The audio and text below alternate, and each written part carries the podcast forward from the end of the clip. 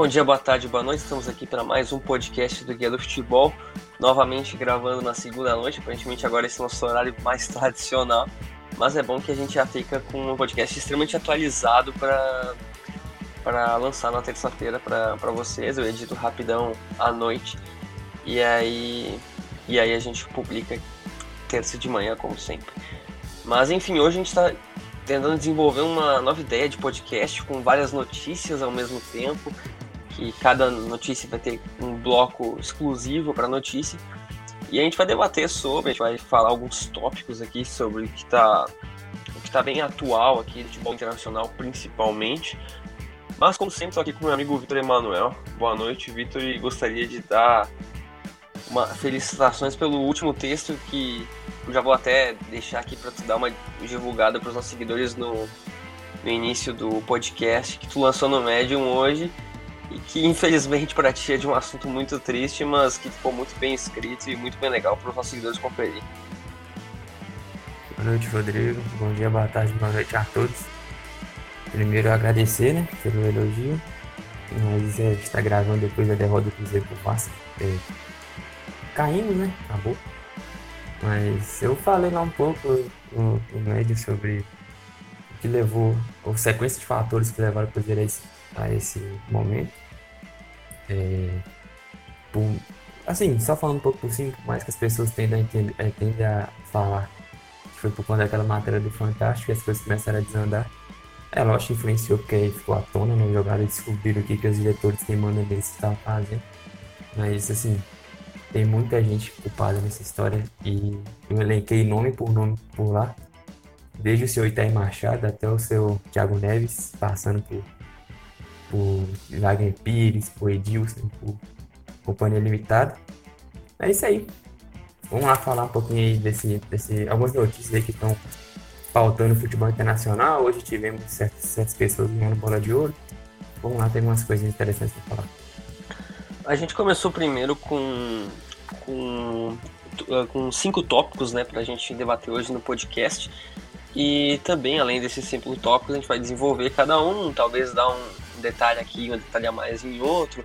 Mas a gente vai tentar uh, manter sempre mais ou menos a mesma minutagem para não ficar algo muito desgastante para quem está ouvindo. Mas vamos começar com uma coisa que a gente previu desde o início da temporada no podcast especial do Manchester City, na que a gente falou de contratações e tal. Nós avisamos. A gente avisou. Nós avisamos. E, e tava faltando um zagueiro, ou talvez dois zagueiros, e aí o elenco ficou cada vez menor, ficou cada vez menor. Teve lesões, teve lesão do Stones, teve lesão do, lesão do Laporte. Fernandinho foi obrigatoriamente uh, improvisado na zaga. E agora estamos com o Manchester City tendo uma campanha, no caso, uma perda de pontos, basicamente igual que teve no campeonato inteiro passado, né? Que, que, que o Manchester City pode fazer agora com tanto problema no sistema defensivo, Vitor? É, primeiro, né? O que aconteceu? É, é, acabou a, a temporada, o Company saiu, foi para o Anderlecht. O Manchester City trouxe o Rodri para ser volante. Beleza, contratação que ele realmente precisava. e o João Cancelo, certo? Isso. Mas, é, de contratação, sim, um pouco maior. Só eles. Aí trouxe o Angelinho de volta e só. O time ficou com Stones, Otamendi e Laporte. O Laporte é um zagueiraço, o Stones é muito bom também e o Otamendi é meia boca e olha lá. É, o Otamendi já teve momentos bons, mas hoje ele é um zagueiro bem mediano, bem mediano, não é nunca pro nível do Manchester Aí o Laporte tem aquela lesão gravíssima no joelho, vai ficar muito tempo fora. O Stone chegou a se lesionar também, perdeu algumas partidas. E aí o que aconteceu? Teve que jogar com o Fernandinho improvisado na zaga. O Fernandinho até teve seus jogos bons, teve participações interessantes. Só que você vai colocar um cara baixo no, no miolo de defesa e o cara que é volante. Ele não tá nem pra ser zagueiro. É, não deu outra, não deu outra. O time o time perdeu pontos que assim a gente esperava. Já foram três derrotas em 14 jogos, empatou na última partida contra o Newcastle por 2 a 2 e o, e o, e o Liverpool já abriu 8, é, 11 pontos de vantagem e o Leicester é o segundo colocado, já, tem, já tem 3 pontos na frente do Manchester City. Então, assim, a Premier League praticamente já foi por água abaixo. E faltou muito planejamento na questão da defesa, porque até o Mangalá, né, que ainda pertencia ao Manchester City, foi mandado de graça pro Valência em definitivo. Ok, o Mangalá não é um, um excelente zagueiro, embora tenha 45 milhões pro City contratar do Porto em 2014, mas poderia ter usado como moeda de troca e mais uma grana para algum zagueiro ter minha boca, né, para poder ter algum algum defensor a mais no, no setor. Mas é coisa de se pensar que daqui a pouco vai ter que jogar com dois, dois volantes improvisados, né? Talvez Roder e Fernandinho na zaga. Jogou e... contra o Palace. É. Com a coisa, dois. tá, é, a coisa tá feia, porque ao mesmo tempo, mesmo que, por exemplo, tu não tenha o Laporte, não tenha o Stones, tu vai jogar com o Otamendi e Fernandinho, e o Otamendi vai ficar jogando para sempre e vai ficar se desgastando, porque não tem reserva, né? E fora que Otamendi, como tu disse, não é um grande zagueiro, nem, nem perto disso. E talvez tenha sido até potencializado muito mais pelo Guardiola do que realmente tendo boas aparições, mas o Manchester City hoje apresenta um problema gravíssimo que se não sanar isso em janeiro, a temporada vai por água abaixo, né? Porque Champions League é difícil, a gente sempre sabe que Champions League tem milhões de variáveis. E a Premier League agora que abriu 11 pontos de vantagem para o Liverpool de diferença, parece cada vez mais impossível, né? É, ano, passado o Liverpool chegou a abrir vantagem também, mas cons conseguiu perder por causa de alguns empates bobos. Mas, sinceramente, eu não acho que vai acontecer de novo. E como você disse, ou arruma isso aí na, uh, em janeiro, trazendo alguém por empréstimo, que seja, sei lá, um Boateng que tá lá encostado no bairro, jogando um pouco no bairro, ou alguém. Ou pode se complicar na Champions. E se, e se a Premier League já tá praticamente fora, do, fora de alcance, não vou dizer que a, que a Champions se torna a obrigação, mas a Champions se torna o, assim, é, é, é, é meio que o City precisa fazer uma campanha astralmente semifinal. Porque senão a, vai, a temporada vai, vai, aparentar ser um fracasso se não, se não chegar pelo menos uma semifinal de Champions, por exemplo. Então o time precisa urgentemente resolver esse problema. Ele contrata um, um cara encostado, um, um veterano ali para segurar até março, que seja fevereiro, quando o Laporte voltar. Fora que o Laporte vai voltar, ter que esperar um pouquinho até retomar o nível, vai ter que entrar nos jogos aos poucos, porque é uma lesão que a gente sabe que é muito complicada. Então o, o Manchester City tem que resolver isso aí para não jogar a temporada por água abaixo. Ainda tem, ainda tem a, a, a Champions e pode ser que, que consiga o título. Agora, a, agora os zagueiros realmente fizeram falta e, e deixar a, a Premier League de uma, de uma forma complicada. É, e como a gente estava falando, não precisa de um zagueiro elite, não precisa de um zagueiro picão agora para contratar no meio da temporada, porque em janeiro a gente sabe que o preço dos jogadores é muito mais elevado, porque o outro time vai ter que arranjar uma reposição para o lugar, ou o outro time não vai nem querer liberar o jogador, né? Então, ou vai custar milhões, ou vai ser um cara mais meia-boca. Então, tem que optar pelo meia-boca. E, e também, uma coisa que o Barcelona fez semana passada, contratou o Jason Murilo, né, que era do Valência, que era um zagueiro também nada, nada de especial, mas para compor elenco na, na zaga, né, que, que tava precisando de, de um jogador. E aí pode, assim, pode até contratar um veterano que não tá tendo muitas oportunidades, pode até contratar um, um zagueiro um pouco mais novo que tem que ganhar alguns minutos, porque a situação do City hoje é, envolvendo a defesa é muito complicada. E até a questão do lateral, né? Que, que o Manchester City não. Até trouxe Angelini e tal. Mas mesmo assim, Zinchenko tá numa temporada muito abaixo do que ele ia ter na temporada passada, por exemplo.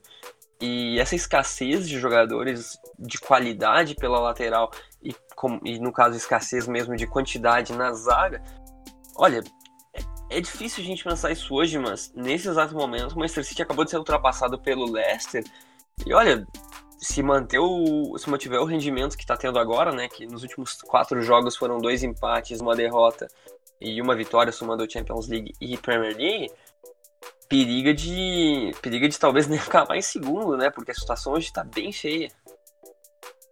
Pois é, é, eu, eu acho isso muito complicado, né, o, o Leicester se manter, se mantiver na frente, se manter na frente do, do Manchester City, mas assim, é uma a, a gravidade é, é, tamanha que o time já está a três pontos atrás do Leicester e já está aqui cogitando se o Leicester mantiver o rendimento e se a gente continuar tropeçando assim dessa forma, se o time não vai conseguir ser vice-campeão. Porque assim, é a beira o absurdo se a gente pensar, se a gente falar isso em agosto, por exemplo. Então, e falando da lateral esquerda, o Angelinho jogou pouco até agora. Ele tem só 240 minutos na Premier League, jogou só dois jogos inteiros contra o, ainda contra o Liverpool nessas partidas. O Mendy nunca conseguiu é, corresponder. Ele lembra que quando ele foi contratado, ele era o, o então lateral esquerdo mais caro do, da história do futebol. Cara que só tem também 388 minutos. Cara que convive com, convive com lesões. Ele iniciou essa temporada lesionado também. E o, e o Zinchenko, cara, o Zinchenko foi muito bem na temporada passada, mas esse ano tá mal. Caiu muito de rendimento.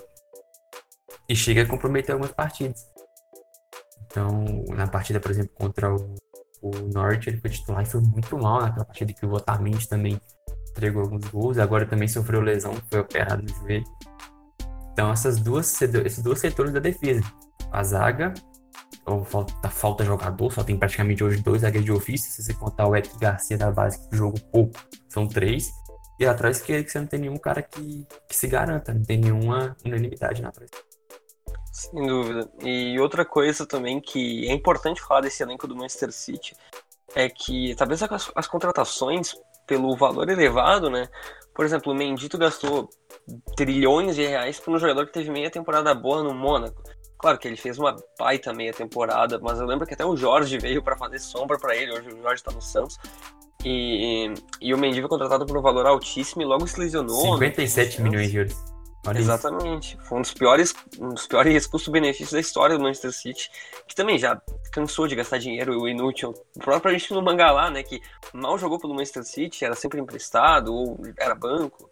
E, ok, Laporte e Stones também vieram jovens e, e, eram bons zagueiros já, que poderiam, por exemplo, o Laporte pode atuar também até outra função, mas mesmo assim são valores altíssimos que o City uh, colocou na, na defesa e não, e não tem entregado nos últimos anos um. Até entregou na última temporada, mas essa, esse, esse elenco pequeno tem prejudicado. Ok, então vamos agora falar sobre o climão de Gareth Bale no Real Madrid. O galês que chegou na época sendo o jogador mais caro da história do futebol no, no clube madridista, hoje convive com diversos problemas, seja internos, seja jogando bola, comprou briga com a torcida, comprou briga com a diretoria. E aparentemente o último lugar que o Bale quer estar é no Real Madrid, e aparentemente o único, último, último, uh, o último, o último lugar que o Real Madrid quer que o Bale esteja é lá.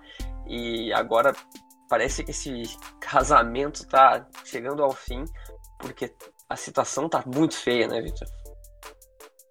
Exatamente. O, o Bale praticamente foi oferecido por, por, do, Real, por Real, do Real para vários times. Teve aquele negócio com, com a China, teve especulação no Manchester United, teve especulação no Tottenham. Mas assim, ninguém quer pegar essa bucha de 15 milhões líquidos de, de salário por ano. Um cara que se lesiona bastante e que não, tá, que não se mostra nem um pouco interessado em estar no Real Madrid, que não, dizem que não, não sabe falar inglês até hoje, cara o espanhol é. até hoje, o cara tá no Real Madrid desde 2013. É. Desde 2013, cara. Como o cara não sabe falar espanhol ainda? Então, é, é tipo de coisa assim que é absurda. E depois, quando ele classificou com o Gales para a Eurocopa, teve aquela, aquela clássica bandeirinha, né? Gales, Golfe Madrid.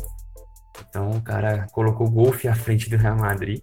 É. É, gerou um mal-estar o Zidane coloca ele para jogar porque ele, quando ele está saudável, ele consegue render. Ele consegue entregar. O problema é que ele não quer estar lá. E o Real Madrid tá doido que ele vaze, só que não tem ninguém para pagar o que ele recebe. Então não tem ninguém querendo também pagar o que o Real quer, quer por ele. O Real não vai, não vai vender ele por menos de 50, 60 milhões de euros. E o B já tem 30 anos, tem salário altíssimo, lesiona muito. Tem esses fatores do cara tá saindo de um time que ele ganhou quatro Champions Leagues ele tá, ele tá, tipo assim, ele tá desrespeitando completamente o maior time do mundo. Então, a situação do Bale é bem complicada. E assim, eu acho um, um completo desperdício um cara como ele, que saudável é um monstro, ir pra China com 30 anos ainda. Eu acho muito complicado. É, no futebol, no futebol brasileiro, a gente é acostumado a ver jogadores estrelas do nosso futebol ir pra, pra China. Na, na Europa, a gente é muito difícil a gente pensar em algum cara do patamar do Bale sair é, com 30 anos ainda para o futebol chinês. Então acho bem difícil para lá, acho que não aceitaria. E quem pagaria o que o Real quer quem pagaria o que o Bale quer receber. Complicado. É, e aparentemente ele não tá nem. Ele, assim, ele não tá. Vou até usar um palavrão, tá pouco se fudendo porque o Real Madrid quer ou não, né?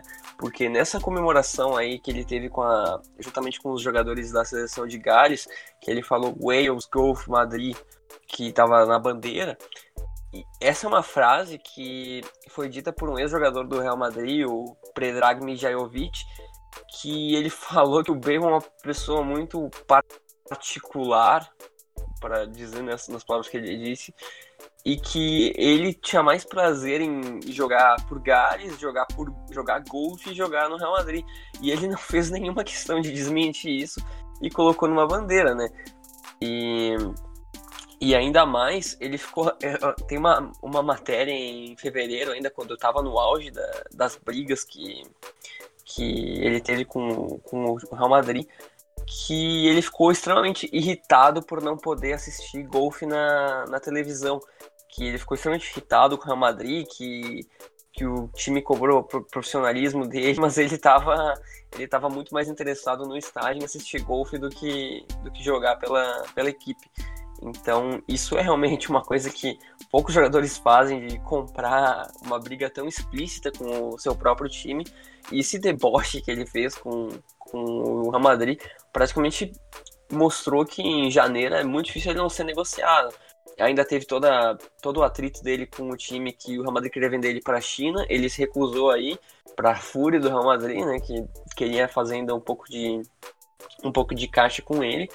E como tu falou, né? É um, é, é um desperdício ver um jogador da qualidade do Garrett Bale não, não jogar e ficar no banco de uma equipe tão, tão poderosa. E além disso, né, o Garrett Bale, a gente até. Eu lembro que surgiram até umas especulações de, de, moeda de troca que ele poderia ser, e era uma moeda de troca para uma contratação bombástica. Hoje é quase inviável a gente pensar que o Real Madrid pode fazer isso, né? Exatamente, o Bale, cada dia que passa dessa forma que ele está forçando saída, ele vai perdendo valor.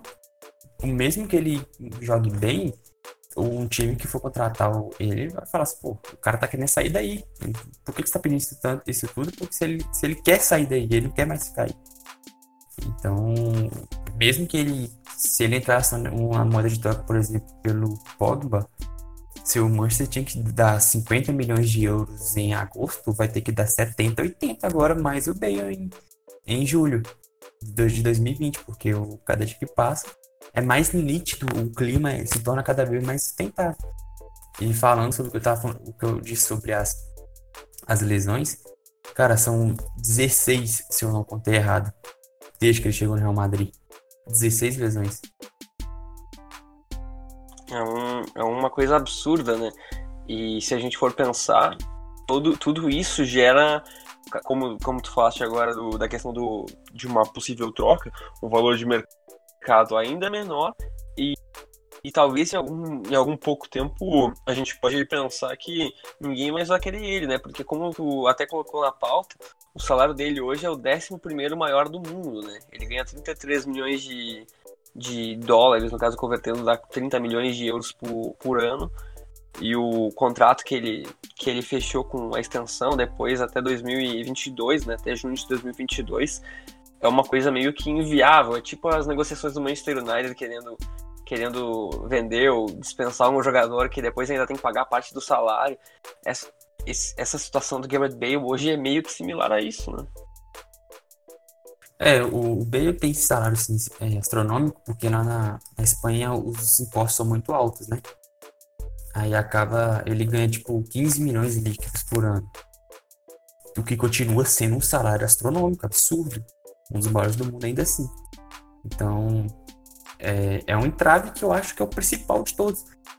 Porque se você parar pra pensar hoje, se você der 40 milhões de Bale, você tá contratando um baita reforço.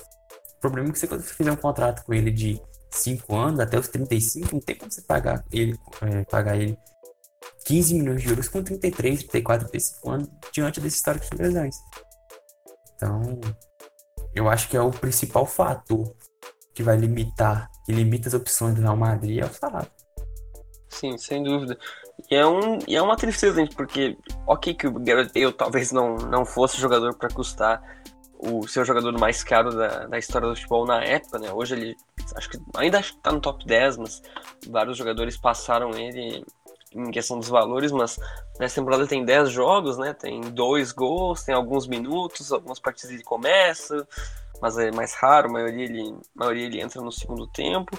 Enquanto isso ele fica lá treinando com a seleção de Gales, fica fica desempenhando o máximo que ele pode pela seleção, que ele já demonstrou várias vezes tem muito orgulho. E como tu disse também, ele não faz nenhuma questão de, de se integrar com um elenco, de falar espanhol, de qualquer coisa. E olha, eu acho que é meio que inevitável que ele vai ser negociado por qualquer valor que, que tiver, porque ao menos é um problema menos no, no vestiário do Real Madrid. Né? Exatamente.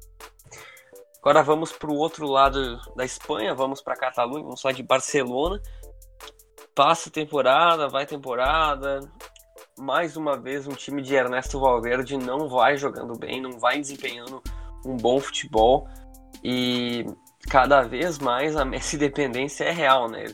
Vide como foi agora contra o Atlético de Madrid, que ele marcou o gol da vitória numa partida muito aquém dos catalães cada vez mais esse time do Barcelona desempenha um futebol muito, mas muito aquém do elenco que tem, né? Cara, é... eu não consigo entender o, o Alves como técnico do Barcelona em 2019, 2020 praticamente. O time não é problema você ser dependente do melhor jogador do mundo, cara, não é problema.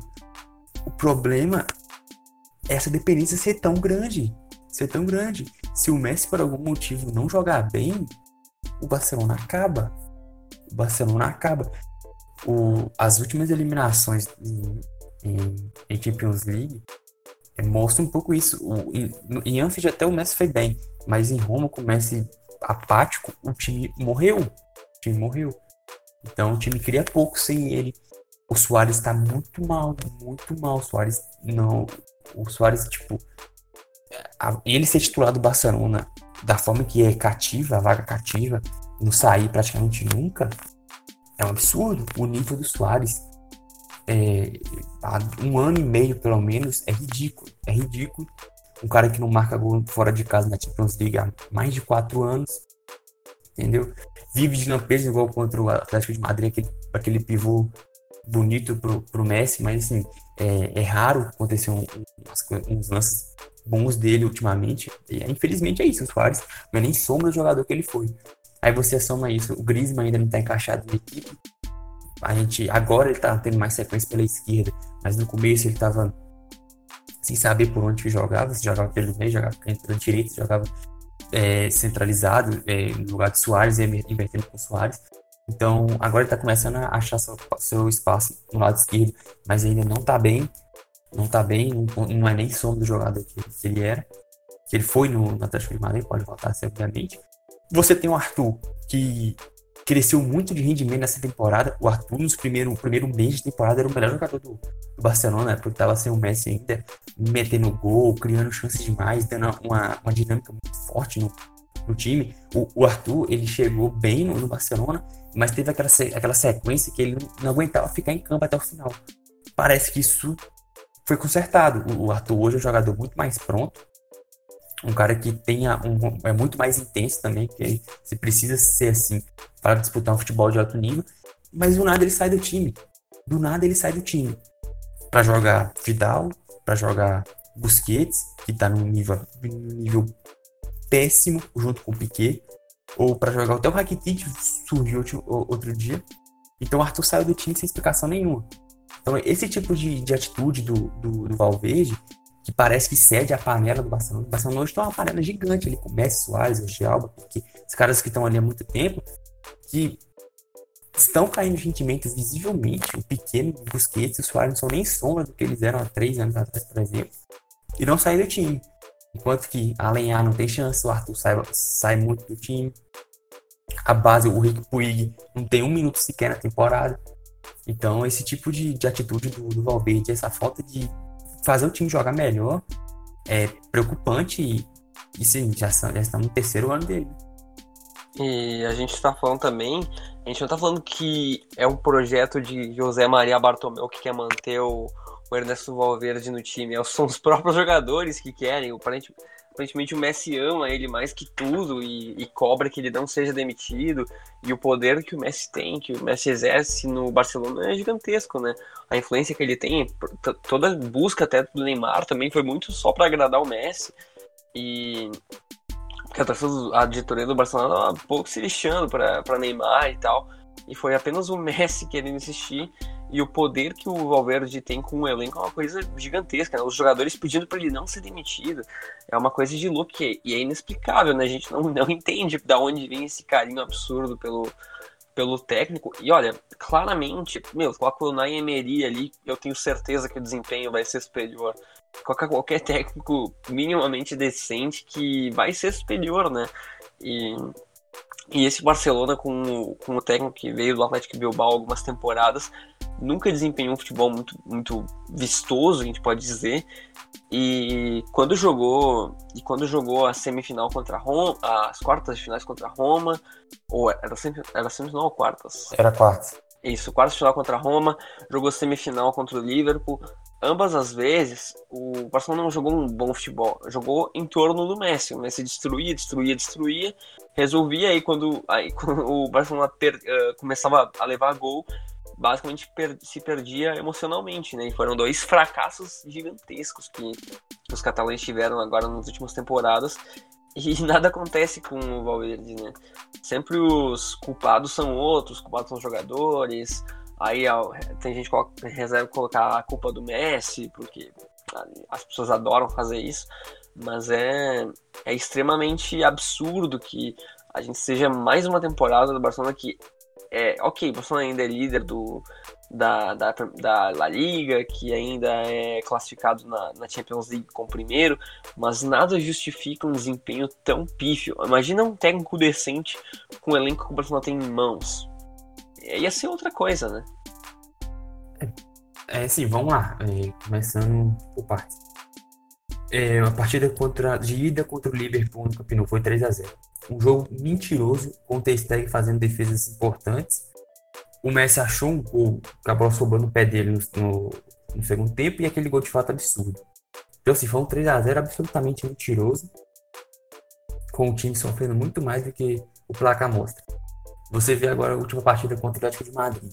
Primeiro tempo, o Atlético de Madrid jogou muito melhor que o Barcelona. O Ter Stegen fez no mínimo duas defesas assim, de cinema absurdas. O time melhorou um pouquinho no segundo tempo e o Messi achou um golaço no final da partida. Então, o time é líder do Campeonato Espanhol, tá, vai chegar forte em busca do tri. Você tem o classificação na, na Champions. Porque você tem um cara que decide 90% dos seus jogos. 90% dos seus jogos o, o, o Valverde, ele é o principal responsável por esse rendimento ruim. Só que a gente não pode é, colocar tudo na conta dele, porque o elenco mesmo, como você falou, quer que ele esteja lá. Então, assim, o, o que me faz pensar é, pô, o, time, o, o, o, elenco quer porque não tira os caras que tem que tirar. O Busquets não sai do time por nada, o Pequeno não sai do time por nada, o Soares não sai, não sai do time por nada. Então são, é, são coisas que a gente, faz a gente pensar, pô, que, que esses caras querem? Eles, eles não estão jogando bem. O, o, o, Busquets, cara, é o melhor volante nos últimos 10 anos do futebol mundial, tranquilamente. Só que o nível dele nessa temporada tá ridículo, tá ridículo. Você contratou o próximo melhor, melhor volante do mundo pelos próximos 10 anos e ele tá tendo que jogar aberto um pouquinho, porque você não pode tirar o cara que é ídolo, que é histórico do time, porque só porque ele, só porque ele é ídolo, é histórico do time. Sendo que o nível dele ele não tem capacidade hoje nenhuma de ser titular do Barcelona da forma que ele é ainda, que praticamente não sai nunca. Aí você perde, por exemplo, o Alenhar, que é muito talentoso, o Rick que sempre vai bem nas, nas pré-temporadas e nunca tem nenhum, nenhuma chance de jogar com o time titular, jogar, um, jogar uma partida com o Messi, jogar uma partida com o Gris, jogar uma partida com o Arthur. Então, são tipo de coisa que, assim, é, o, o, Barcelona vai chegar de novo como favorito para a Champions League, porque tem um elenco absurdo. Você tem Griezmann, cara. O Barcelona contratou o Griezmann para essa temporada. Não perdeu praticamente ninguém. Você, o Coutinho foi mal. Você trocou por um dos 5, 6 melhores jogadores do mundo. Então, o, esse desempenho do Barcelona é uma coisa que incomoda. Não, não tem gosto de ver o Barcelona jogar. Você Messi, que decide sempre e o, e o nível apresentado pelos jogadores, se você tem o Piquet. Cara, o Piquet falou que dorme 3, 4 horas por dia. É, é tipo, lamentável. Tipo, Ué, irmão, se você quer fazer Copa Davis, vai, vai em frente. Quer ter um outro time, um Andorra FC lá, vai lá, irmão. Só que você joga no Barcelona. Você tem o melhor jogador da história do seu lado por mais dois, três anos. Não dá pra ter esse nível de comprometimento, entendeu? Assim, é, é, ah, tipo, é foda se falar isso de um cara como o Piquet, como o Busquets, como o Soares, que estão na, na história, estão na, fazer um, um 11 titular da história do Barcelona, provavelmente eles estarão lá. Só que o, o nível do Barcelona nos últimos anos e a forma como está sendo eliminado da Champions League, a coisa que não dá para entender. Cara, dois anos seguidos você tomando 4x0 fora de casa na Champions League. Você pode olhar que não deve ter nem. Deve ter nem precedente uma coisa dessa. Não, com certeza não tem. E isso que se a gente levantar mais, tem muito mais partidas patéticas e, e jogos patéticos que o Barcelona teve nesses últimos, nesses últimos tempos. Tanto até a própria final da Copa do Rei, né? Contra o Valência, que foi, foi uma coisa assim inadmissível. E também, além disso, tem o Dembélé, né? Que está convivendo com as lesões. Se a gente for levar em conta o valor que ele custou, é um absurdo. E o problema na lateral direita, né? Que segue sendo uma incógnita do Barcelona novamente. O, o Barcelona, desde que perdeu o Daniel Alves, não tem lateral direito de elite nem perto disso. Hoje você não consegue colocar. Você não, primeiro, você não sabe quem é melhor. Quem é melhor que e ser meio de Sérgio Roberto? O Semedo, embora tenha pareça que tenha muito mais uh, potencial para ser desenvolvido, parece que ele nunca vai desenvolver isso, né? Então é uma questão realmente muito difícil. Eu não sei. Sempre aquela impressão de que o melhor é quem não tá jogando. Sim. Sempre essa, essa impressão. O Sérgio Roberto, ele. O Sérgio Roberto ele é um meio-campista interessante, entendeu? Só que não tem como ser lateral, ser lateral direito titular do Barcelona da forma que é há, há quantos anos? Três, quatro anos desde que o Daniel Alves é. saiu do time. É, por aí. E, e, não contrata ninguém, cara. Você, você trouxe o Semedo, que pareceu até talentoso no Benfica, mas não rendeu. E assim, cara, você tá vendo, você consegue entender que não tem um lateral direito decente. Se você olhar, você tem um, do seu lado, você tem o Carvajal, você vai no, no Manchester City, você tem o João Cancelo, você vai no, no Liverpool, você tem Alexander Arnold, você vai no Bayern, você tem Kimmich. Todos muito melhores do, do que se você somar o Semedo e o Sérgio Roberto, não dá um Kimmich, por exemplo. Não, então, nem, é, nem perto disso. Pois é. Então, assim, é um. É, é, é, disparado a posição que o Barcelona é mais deficitária, é disparado, é disparado jogadores medianos. E, pô, você ter o Semedo como reserva seria bom. Mas não dá para ser titular dessa forma, sendo que não joga bem. Ele simplesmente não joga bem. Então, o, o, time precisa contratar urgentemente. E tudo isso é, mostra a, a sequência de erros que o Barcelona vem tendo nos últimos 4, 5 anos. Você, você tem o melhor trio de ataque da história, aí você perde o, o, o, futuro dele. O futuro do trio você perde. O segundo melhor jogador do trio você perde. Aí você traz um técnico que não tem nada a ver com a, a filosofia do time. E assim, vai argumentar que ele ganhou duas, duas ligas. Beleza, cara. Mas a gente sabe que ganhou. O porquê que ganhou. Por quê? Se fosse o, o eu no, na, no, com o Messi, da forma que o Messi vem jogando, ganharia porque não tem como competir com ele semanalmente. Não tem como. É, ele é injusto jogar com ele semanalmente. Então, da forma que ganha, é, a explicação é simples. Quando tem um desafio um pouquinho maior, em nível de, em nível de mata-mata, dois fiascos e a, e a derrota acachapante pro Valência na final da. Sim, é, é meio que é meio que indiscutível, né? Não tem muito muito o que falar, porque essa fase que vive o Barcelona ultimamente é, é quase é quase surreal, né? Que um time dependa tanto do melhor da história e não faça praticamente nada para ajudá-lo. Mas, enfim, Victor, vamos, vamos pro próximo só, tópico. Só um negócio. É, todo dia que eu leio um pedaço do, dos livros do Guardiola, eu penso comigo. Em algum, em algum universo paralelo, o, Barça, o Guardiola tá no Barcelona até hoje. E o Messi tá ganhando a sua décima, décima bola de ouro. Décima bola de ouro. É. Mas enfim, vamos continuar. Falamos também de técnico, né? Quem tá sem técnico agora é o Arsenal. O Arsenal demitiu na Emery após uma temporada e meia, basicamente. Foi um trabalho relativamente ok, não foi nada horroroso, nada muito pior Nossa, do que estava. Foi, foi decepcionante demais. Não, foi, é diferente entre ser decepcionante e ser, e ser o que David Moyes foi no Manchester United naquele, naquele comecinho. O Naemery levou pelo menos o Arsenal na, na final da Champions da, da final da Champions League, não, da Europa League. E querendo ou não, o Arsenal também não tinha não tinha um elenco equilibrado, a defesa sempre foi aquela coisa horrorosa com o Mustafi lá.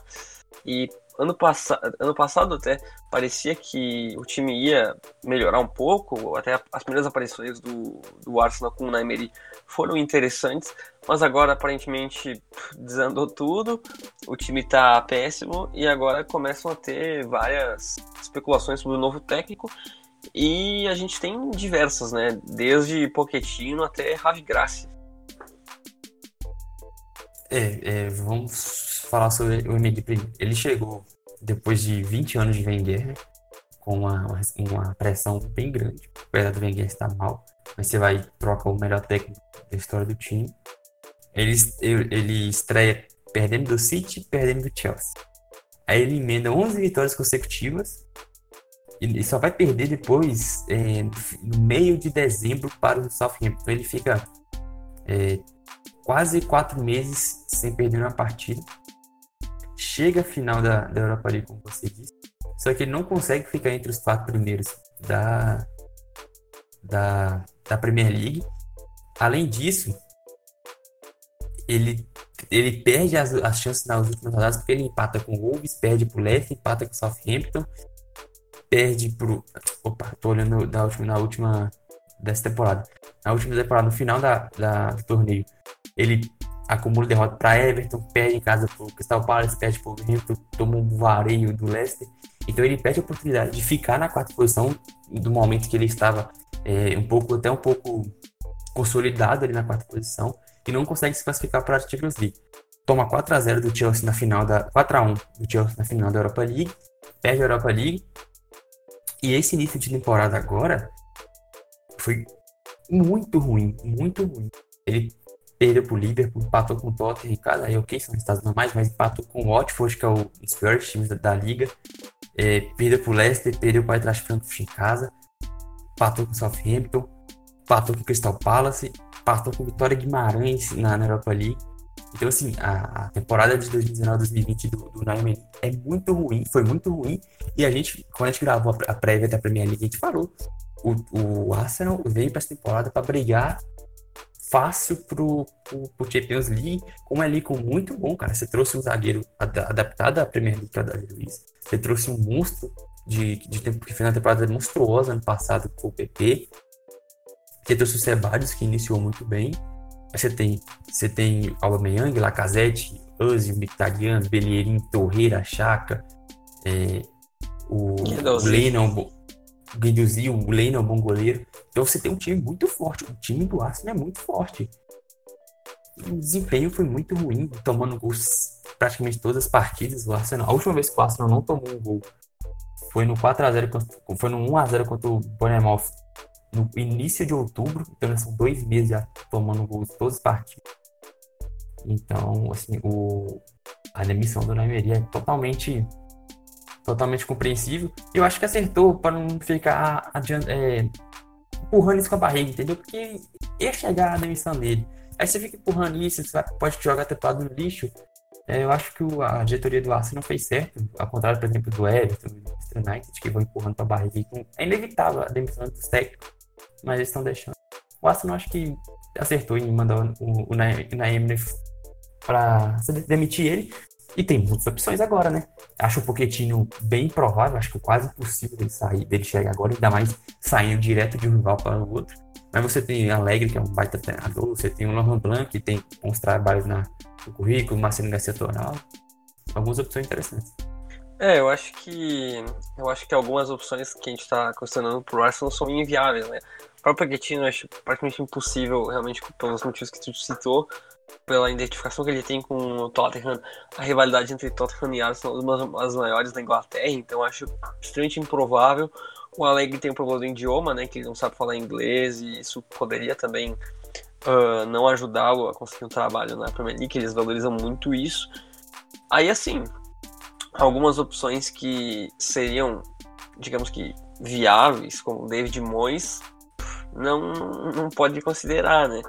E também os boatos mais fortes que o sonho do Arsenal seria o Brandon Rodgers, também acho extremamente improvável que o Brandon Rodgers deixe o Leicester agora no meio do campeonato, na vice-liderança, para pegar um Arsenal que, que provavelmente não vai pegar a vaga em Champions. Muito provavelmente não vai pegar a vaga em Champions. E se ele, e se ele largar um time no meio da temporada pelo segundo ano consecutivo, é complicado. É complicado. Lá na, lá na Europa eles não aceitam tão bem quanto a gente aceita aqui.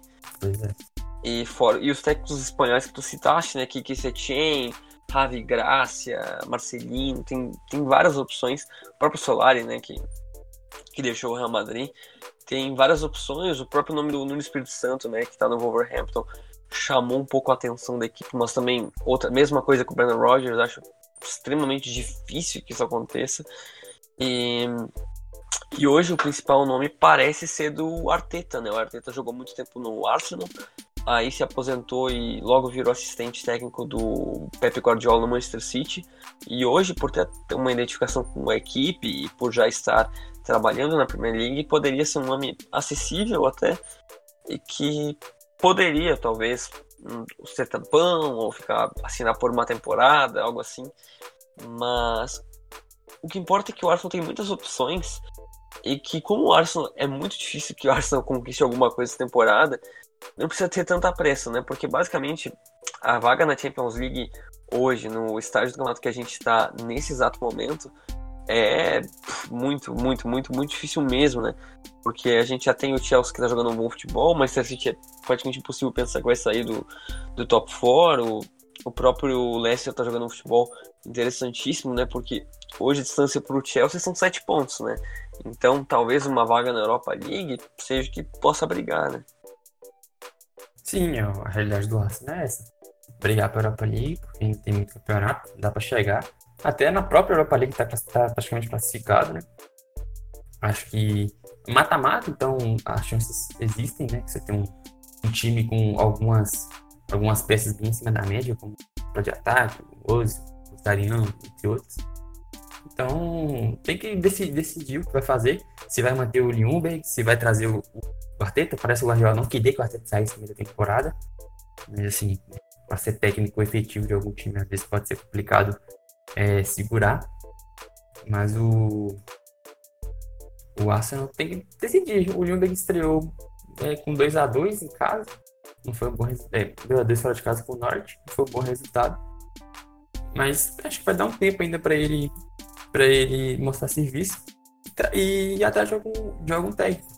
E eu acho o melhor disponível, tirando o Pochettino, que não vai vir isso, eu acho o Alegre. Acho o Alegre muito bom técnico. Eu acho que se fosse inviável a chegada do Alegre, justamente pela, pelo idioma que realmente conta, o Marcelino também seria um baita nome, né? Seria, eu só não sei se eles apostariam em outro espanhol, né? É, é, talvez esse, esse baque agora é com o Emery. também, né? É, mas, é, mas o Arteta tem identificação e provavelmente é. deve saber falar inglês, né? Ah, não, então mas aí não é esse cara deve saber. Ah, aí a gente tem que a gente tem que checar. Mas, por exemplo, eu acho que hoje as opções do Arsenal são muito mais voltadas em assistente técnico ou em, ou em treinadores desempregados do que empregados. Eu acho que nesse exato momento, agora, em dezembro, acho extremamente complicado que um técnico deixe, deixe o trabalho, a não ser que seja uma liga menor, assim, uma liga belga, uma liga holandesa tirando o Ten Hag, é impossível. Mas eu, eu não acho que eles vão, vão arriscar. Eu também não, é porque essa quebra de essa quebra de ciclos, né, que por exemplo o United teve com, com o, com o Alex Ferguson e aí trouxe o David Moyes que era a opção mais segura entre aspas e o Arsenal também resolveu, o Arsenal resolveu até dar uma, uma modificada com o Naemery, uma quebra grande, e ambos casos a gente sabe que que aconteceu.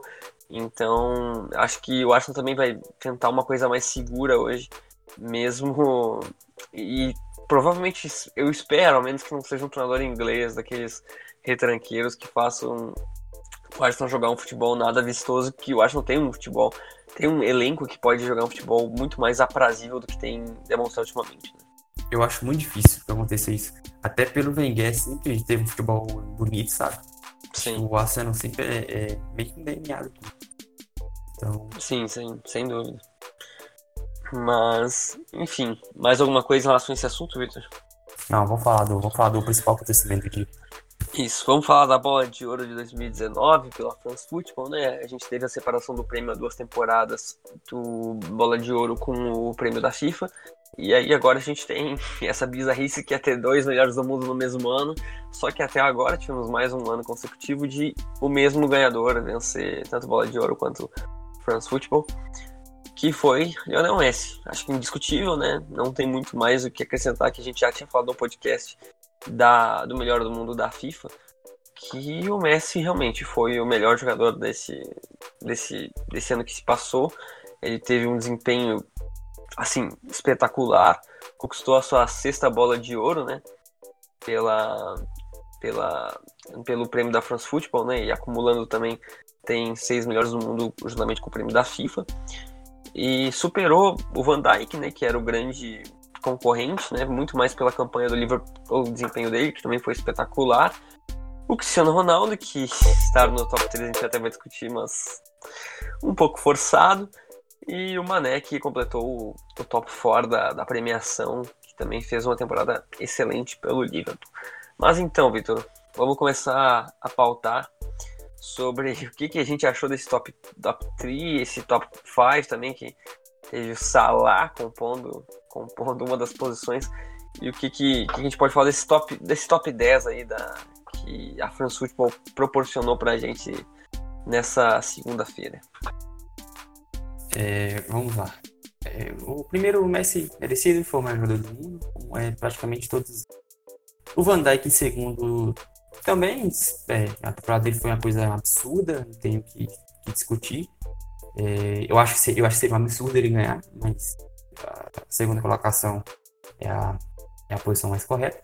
O Cristiano Ronaldo em terceiro é, assim, tipo, é meio que no automático, né? Os caras votam assim no automático, porque ele foi bem, a temporada dele de estreia na Juventus foi bem. Mas assim, não foi nem. Como é que eu posso dizer? Ele não, não foi nem de sombra do que ele é acostumado a fazer. Eu posso citar pelo menos uns quatro jogadores acima dele. Mané não foi, é, não foi melhor que o nono da lista. Não foi, nunca, nunca. O Mané, não pode nem comparar a temporada. O, o Bernardo Silva, o, o que o Bernardo Silva fez na, na, na Premier League foi uma coisa absolutamente sensacional. Então, o próprio Mbappé, que o, o nível de exigência do Mbappé foi menor. Mas o Alisson, o Alisson foi decisivo no principal título do, do, do futebol. Ganhou Isso. Copa América, fez a campanha histórica na Premier League. E sem forçar, talvez a gente possa até igualar o Sterling, né? Pois com certeza. E o Sterling ficou em décimo segundo. Então, assim, o, Cristiano Ronaldo, assim, forçado em terceiro. Acho que ele ficasse em sexto sétimo, ele tava mais ok. Mas, é, continuando, o Sané fez uma temporada absurda, era pra, mim ter ficado em terceiro. Mas, assim, quarto também não foi nenhuma, nem, nada demais também. Acho que foi foi, foi o que tinha que ser. É, a gente tem o, o Salah em quinto, meio que ainda pegando o que ele fez na temporada de 2018. Então... É, é, também voto automático, né? Aquele voto de ataque do Liverpool, campeão, fez alguns gols uh, importantes, coloca ele no top 5. A gente tem que ver que assim, a, a, a premiação do, da bola de ouro é, pela, é pelo ano, né? Sim é pelo ano. Então acho que torna mais absurdo ainda. O, o Cristiano Ronaldo terceiro. Mais absurdo ainda. Então, Sim. aí você tem o, o Mbappé em sexto. É, foi bem, foi, foi bem na, na França quando teve campo, no PSG ele sobra. E, e agora, eu não entendo o Bernardo Silva em nono. O Bernardo Silva, pra mim, foi o melhor jogador da, da, da Premier League. Ele era pra ficar ali, pelo menos. Era pra. O ano de 2019 é top 5, com certeza. E acho que é isso. Acho que é, o Hazard, o Hazard em 13 terceiro. Pô, dá pra entender porque ele tá mal na Madrid. Ele tá mal. Então Sim. dá pra entender. Mas eu, por Mas... exemplo, colocaria o Sterling na frente do Barres, colocaria o Sterling na frente do De Jong. Ah, cara, o Maes. Mas em décimo foi uma coisa bizarra. Bizarra. O De Jong, o De Jong foi reserva a temporada inteira. Sim, não, ele, ele foi bem na, na Copa da África de Nações, meio que só. É. Meio que só. A temporada de estreia dele no Manchester City foi bem meia boca, cara. Bem meia boca. Mas O também De Jong- colocar, comparar futebol de seleção é, é sacanagem, né? É sacanagem. E assim, cara, não é nem uma competição de alto nível. É a competição importante, óbvio, importante, mas você não tá falando de Eurocopa, por exemplo. E nem de Copa do Copa do Mundo, né? De e nem de Copa do Mundo. Entendeu? Então, acho que é, eles quiseram dar, um- dar uma importância para a Copa Africana de Nações, que ela merece ser, ser reconhecida, mas deram demais. Acho que se ele Sim. ficasse ali em. Só dele estar no top 30 já mostra que ele foi lembrado. O Koulibaly tá ali, por exemplo. Mostra que Sim. ele foi lembrado pela. por- muito por conta da Copa Africana de Nações. Eu acho que esse, esse já é o, o peso que você tem que dar para uma competição que, é, que não, é de, não é de primeiro escalão. Você tem Eurocopa, Copa do Mundo, Copa América, assim. Sim, sem dúvida. Então, E outras, outras menções que eu gostaria de, de mencionar aqui. Eu achei também o Firmino em 17, achei meio baixo para ele. Acho que merecia talvez um 15, algo assim. Embora a gente o saiba que o Tadic em vigésimo também. O Tadic ficou no mesmo nível com o Aubameyang. Apesar do. Aubameyang ter sido muito boa, não, é incomparável, né? O cara foi dá, quase, quase levou o Ajax pra final da, da Champions League. É contestável se o Tadic não foi. Talvez o jogador mais importante na Champions League, né? É, até ali, até o jogo contra o Real Madrid, eu acho que ele era o melhor, jogador- eu acho que ele era o melhor jogador do Ajax na, na, na Champions League até aquele jogo contra o Real Madrid, que ele só para aquele jogo ali já era pra ele ser lembrado. Sim. ele fez naquele jogo ali foi uma coisa absurda. E também outra coisa, Helminson em 22 eu também achei muito baixo. Muito É, baixo. Benzema em 26 cara. Não teve 25 jogadores melhores que Benzema. Não. E Não ele não tá no nível do Ronaldo, cara. Ele não tá no nível do Ronaldo. O, o Lloris, por exemplo, acima do Benzema. O Aubame- acho que nem o Aubameyang, viu? Sim. O Griezmann, o Griezmann na frente, o Griezmann tá mal no Barcelona, mal.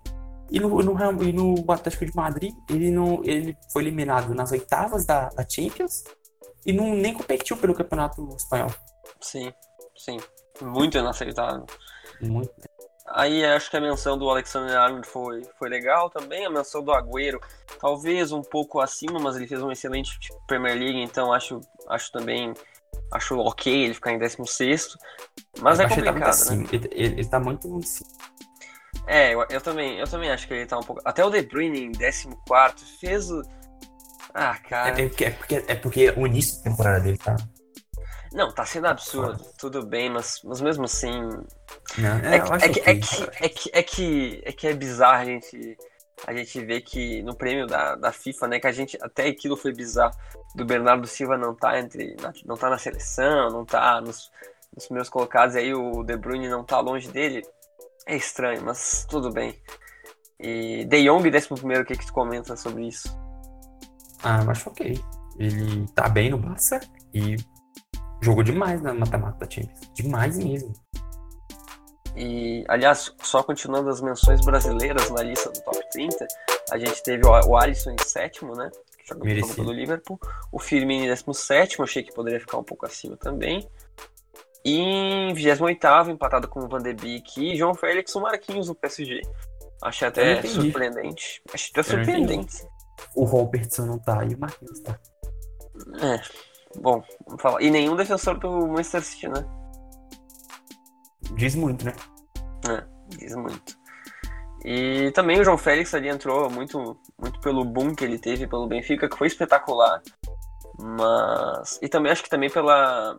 pela agora que ele tá sendo mais lembrado na lista de Portugal também. Já entrou ali. E, mas só para não estender tanto, Vitor, pra gente já falar um pouco sobre o prêmio de revelação, que foi pro Matias Elite, do, que agora joga na Juventus, que jogou metade da temporada no Ajax desbancou Jadon Sancho, desbancou o próprio João Félix e o brasileiro Vinícius Júnior ganhou o prêmio. Como o João Félix ganhou o Golden Boy, acho que foi ok. Foi ok. Ele tem um início bem irregular na Juventus, mas o- a temporada dele no Ajax foi muito boa. Muitas pessoas acham que ele acham ele um pouco superestimado. Eu também acho que ainda calma com ele, muita calma. Zagueiro tem mais tempo para evoluir mesmo. Mas acho que foi merecido. Como o João Félix ganhou o Golden Boy, acho que poderia dar para outro mesmo. E aí fica entre eles e o, e o Sancho. É, Fica entre- é entre a, que a temporada do Sancho, a meia temporada que ele fez A real, a temporada inteira passada dele foi uma coisa de louco. E ele começou bem nessa, né? E ele começou bem nessa, só que agora também já tá com uns problemas. Mas eu não acho que esses problemas internos que ele tá tendo com o Borussia Dortmund sejam justificáveis para ele perder esse prêmio. Mas a temporada E, dele e também, esses problemas começaram o quê? Há duas semanas. É, exato. E, e outra coisa, a gente tá considerando a metade da temporada do Elite, porque agora na Juventus ele não tá sendo nada do que ele Não foi tá, no não Ajax. tá bom. E somando as duas temporadas, eu acho que o Sancho foi superior. Mas eu acho que esse prêmio ainda é, um, é dos discutíveis, sabe? Eu acho que o Delite ganhar não é um absurdo. Pelo que. Não é, não é. Você daria pro Sancho? Eu acho que sim. Eu acho que sim. Eu acho que sim. Cara, é que a temporada do Sancho em 2000, no final ali de 2018 e 2019 foi uma coisa assim que eu acho que nem o. Eu ia falar nem, mas eu tenho certeza que o Dembélé não, não jogou o que o Sancho jogou. O Sancho teve 17 assistências na Bundesliga. Uma coisa de louco. Teve 12 gols. E acho que também pesou talvez um pouco que o Borussia Dortmund tenha sido campeão. Acho que se fosse campeão ele ganharia o prêmio, sim. É, eu acho, eu daria pro Elite, até pelo hype mesmo e pelo que ele fez, cara, na, Champions. Ele foi Uhum. muito bem na Champions. Só que se fosse pro Sancho também tava ok. O João Félix ganhou o Golden Boy, então não precisa Sim. ganhar outro. E só, só fechando aqui o top, o, em quinto ficou o Lunin, que pertence ao Madrid, que tá no Valladolid. Em sexto, Guendouzi, do Arsenal. Em sétimo, Havertz, Leverkusen. Em oitavo, Moise Kean, que agora tá no Everton. O Chuku, Chukwueze, do Villarreal, em nono. E o Kangin Lee, do Valência, em décimo. Mas, Vitor, o que, que tu acha do Havertz só em sétimo? Achei meio baixo, né? É, o Lunin em quinto. É, tipo, foi, acho que foi pelo pela Euro Sub, Sub-19 que ele fez, né? Eu tô, eu tô caçando aqui os jogos em 2019. Eu acho Mas que foi assim- pela. Era uma Euro, era uma Euro tipo Sub-19 que ele fez, que ele foi o melhor jogador da competição, foi uma coisa assim. É, foi Euro Sub-19. Então deve ter sido por isso que ele foi Ok. vice-campeão contra a Espanha, se eu não me engano. Ó, ele tá, ele tá em, no Valladolid, não jogou nenhum jogo pelo Valladolid esse ano. Fez três jogos pelo Leganés no começo do ano. E eu tô procurando aqui, ele foi campeão da Euro Sub-19, né? Foi Do campeão? Mundial Sub-19. Isso, Mundial Sub-19, isso. A Euro a Espanha, né? Tá, né? É, Assim, forçado, vamos combinar. forçado, porque o Havertz joga no, no Leverkusen é muito, muito mais chamativo do que o Lunin, que não tá nem nem oportunidades. né?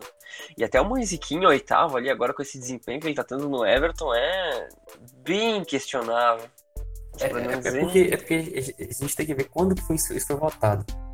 Mas pela, pelo primeiro semestre dele, ele ser lembrado até dá pra entender. Dá pra entender. Agora o, o, o desempenho dele no Everton, agora, pelo amor de Deus, o cara não tá nem jogando direito.